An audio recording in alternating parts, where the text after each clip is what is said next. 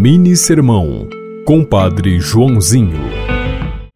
Precisamos ser coerentes. Se pedimos a Deus que perdoe nossos pecados, por que nem sempre perdoamos os que pecaram contra nós?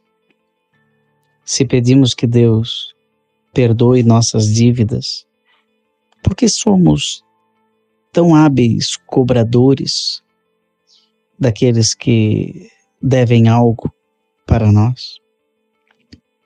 É preciso colocar em harmonia o que pedimos e o que concedemos para os outros.